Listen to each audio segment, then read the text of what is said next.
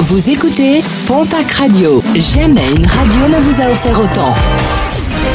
L'information locale à 9h, c'est sur Pontac Radio. Bonjour Jean-Marc Courage Sénac. Très belle journée et merci de votre fidélité. La question de la dangerosité de la traversée d'Auch revient dans l'actualité après l'accident d'hier matin sur l'avenue des Pyrénées.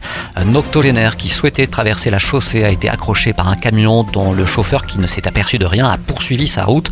Le vieil homme a été pris en charge par les secours et conduit en état d'urgence absolue vers l'hôpital Purpan de Toulouse. Pas moins de 210 automobilistes contrôlés la semaine dernière par les policiers à Tarbes et Lourdes. Pas moins de 17 PV ont été dressés, dont 5 pour défaut d'assurance. Un automobiliste a également été interpellé alors qu'il roulait en état d'ivresse. Un autre individu a également été contrôlé alors qu'il roulait sans permis. Des opérations qui se poursuivent, assure-t-on, du côté de la police. C'était attendu de très forts cumuls de neige sur les sommets ces dernières heures. Par endroits, plus de 1 mètre de neige est tombé, notamment en Béarn et dans les Hautes-Pyrénées. Les plus grosses chutes de neige de la saison, ce qui ravit les professionnels du tourisme et les directeurs des stations de ski. Restez tout de même vigilants sur les routes, mais également sur les reliefs, puisque le risque d'avalanche est de 4 sur le 64 et le 65. Il est de 3 plus à l'est.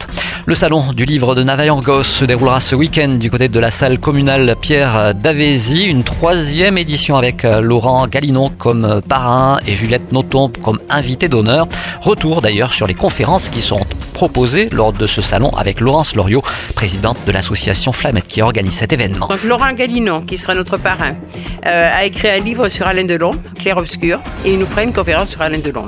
On est en pleine actualité. Alors, il faut dire que Laurent Galinon est aussi un enfant du pays, puisqu'il est d'Astis, journaliste, écrivain, réalisateur, enfin voilà, il a plusieurs casquettes. Euh, à son, à son, actif. à son actif. Et le dimanche, on a une deuxième conférence qui est faite par une, une auteure qui sera sur le salon, Christine Casobon, qui va nous parler de la dyslexie. Comment on est dyslexique? En échec scolaire et on peut réussir sa vie professionnelle et elle pourrait devenir auteur également.